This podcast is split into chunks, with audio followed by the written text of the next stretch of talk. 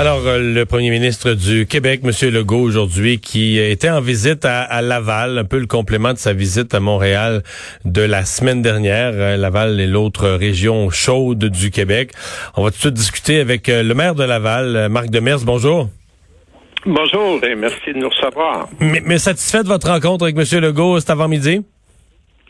Oui, ben, il y a eu plusieurs euh, points de discuter. M. Legault l'a mentionné, l'impact financier, les enjeux financiers.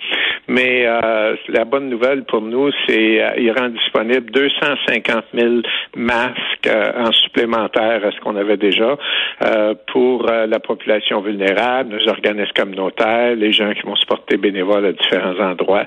Alors, pour nous, là, c'est une très, très bonne nouvelle. Les gens le portent, le masque à Laval. Êtes-vous satisfait? De la progression? Euh, on va voir, là. Les gens commencent, là, mais à l'heure actuelle, évidemment, c'est pas euh, au point où ce qu'on voudrait que ça soit, mais les masques sont pas encore disponibles. On va commencer la distribution lundi. Hmm.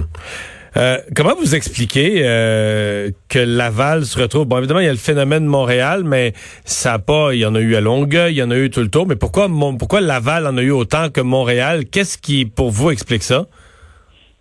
Écoutez, j'ai pas l'explication à, portée de la main, ce serait prétentieux de ma part, mais je peux euh, évidemment avancer différentes hypothèses. Euh, euh, Laval ont été une terre d'accueil les gens issus de l'immigration, donc les gens qui ont des familles un peu partout à travers le monde, qui voyagent beaucoup. On est à côté d'un aéroport international à, 20 minutes de l'aéroport, tout le secteur de l'ouest de, de ville de Laval. On a une terre d'accueil aussi pour les personnes âgées qui est très, très populaire de par différentes mesures qu'on a mises sur place, le transport en commun gratuit pour les aînés, des subventions venant en aide aux aînés. Alors, il y a différents facteurs, mais je pense que la réponse à cette question-là, on va le savoir seulement après qu'une analyse hmm. complète de la situation sera faite. Euh, vous savez, si je compare ça à un écrasement d'avion, là, ça prend un bout de temps l'enquête avant de tirer une bonne conclusion. Hmm. Pour l'instant, nos efforts sont concentrés à venir en aide aux victimes et à minimiser le nombre de victimes. Ouais. Euh, la situation, c'est peut-être une des régions où la situation est limite sous contrôle. On voit que, par exemple, d'abord, il y a juste un hôpital, la Cité de la Santé, un gros hôpital, mais quand même juste un. Euh, on dit que la capacité d'accueil est presque euh, presque à la limite. les soins intensifs, ce matin, je voyais à un, un, un lit près aux soins intensifs. Êtes-vous inquiet du déconfinement chez vous?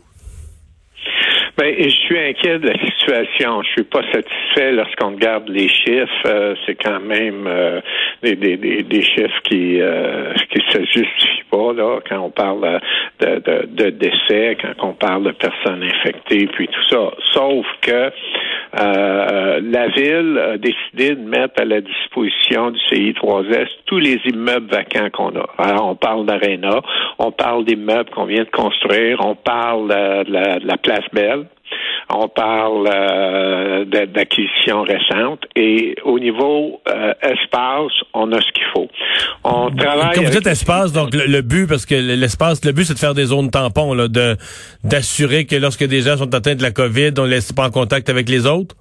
Effectivement. Et ça, c'est géré par le directeur de la santé publique. Alors, il y a différentes zones. Il y a aussi euh, des, des, des, endroits pour la population plus vulnérable. Alors, je, parle, je vais parler des itinérants, je vais parler de, de, de violence conjugale, je vais parler des gens dans le besoin. Alors, on a rendu ça disponible. On a euh, dédié, de, fait un don à la Fondation du Cité de la Santé d'un million. On a donné 40, 400 000 dollars à Centraide. On a donné 40 000 dollars à la Saint-Vincent-de-Paul. On est très, très proche de nos organismes communautaires. Euh, moi, je peux vous dire que pratiquement tous les jours, je fais des appels aux, euh, directeurs de différents organismes, à des résidences de personnes âgées pour voir qu'est-ce qui se passe sur le terrain. Et euh, je suis je suis content de l'effort qui est fait de par les employés en première ligne, de par les bénévoles, mais je suis loin d'être heureux des, des, des résultats. Là. Mhm. Euh, mais le, veut dire, le, le, déconfinement pour vous met pas à risque la sécurité des gens, plus à Laval, par exemple, qu'ailleurs au Québec?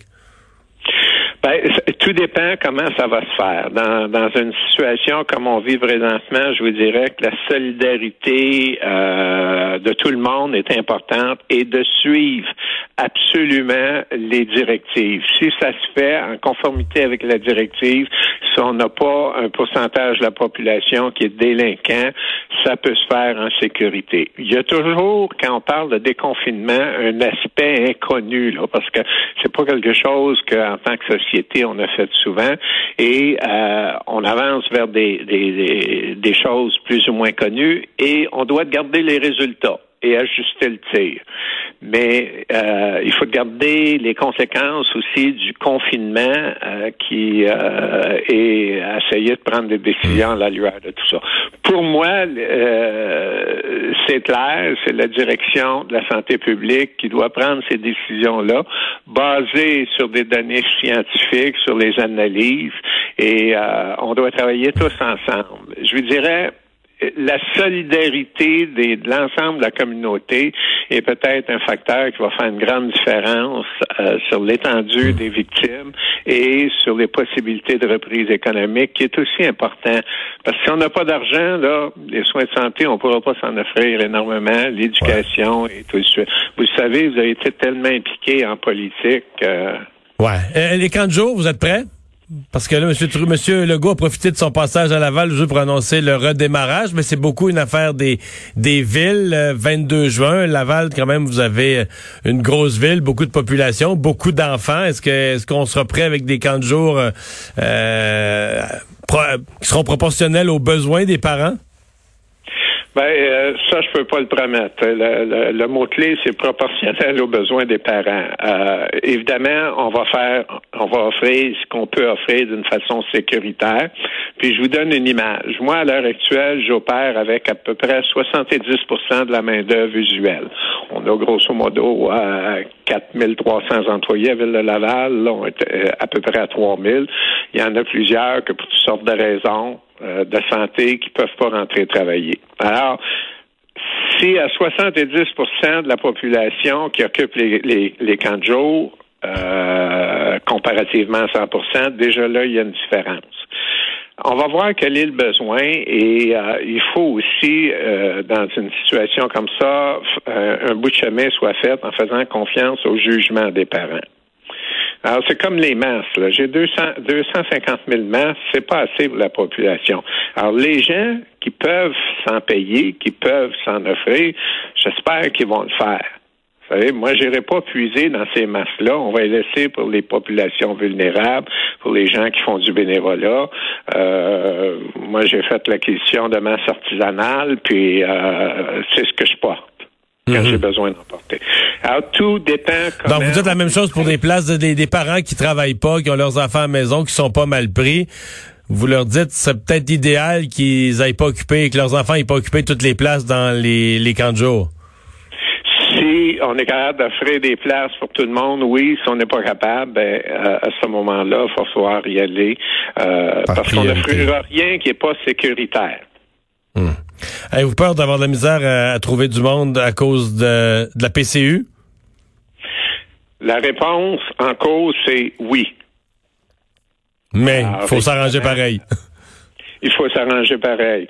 Vous savez, c'est comme euh, le tiers de Ville de Laval, les zones agricoles. On a protégé ça, on y tient, c'est une richesse naturelle. Évidemment, on va avoir peut-être la difficulté à trouver des travailleurs pour euh, nos agriculteurs et c'est quand même un bien essentiel. Euh, alors, c'est des défis qui nous attendent, mais je pense qu'on est capable de relever, relever tout le monde ensemble. Moi, ce que je veux pas perdre, là, c'est la confiance que la population euh, doit avoir, qu'on va passer au travers, puis qu'on va réussir à s'en sortir euh, avec le moins de dommages possible. Déjà, là, nous, sur notre territoire, euh, hier, j'avais 475 décès. Mais ce hmm. chiffre-là, 475, il faut le multiplier par les membres de la famille, par les amis, parce qu'ils sont tous victimes d'avoir perdu un être cher. Alors, j'ai 480